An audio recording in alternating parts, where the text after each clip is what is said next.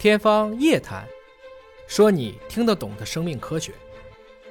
在六月份的时候，这本书的作者西蒙·温切斯特来中国，特别受到了尹烨总的这个邀请，也去华大跟尹烨总有了一场这个对话哈。我非常非常的好奇，就是您当时和作者这一场对话里面，呃，您有什么样的感受啊？给您最大的这个触动是什么？其实这个西蒙·温切斯特这是一个很有意思的老先生，他比较接近于我在过去一直形容的，就是在发达国家呢。经常有一种，他们可以叫博物学者，博物学家，就他会的东西很多，他不是在一个点上，不仅仅是他在这个所谓的知识面上，特别是他在知识的时间尺度上，他都是在去追求一种精确，是一种打破砂锅问到底的精神啊，可以把一条特别漫长的一条历史的线，他能够把这些贤妻冷子通过同一个逻辑串起来，这是很了不起。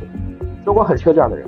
中国非常缺就是这样的一些能够去把一个故事串起来讲，所以这个老先生就就是就是这样一个人物啊。实际上，你看他也八十多岁了嘛，精神矍铄，充满好奇啊。每到一个点啊，我可能就提了一个头，然后他会讲特别多有意思的。哎，这怎么会这样子？你会感觉到你是在跟一个孩子在问，我在不耻下问。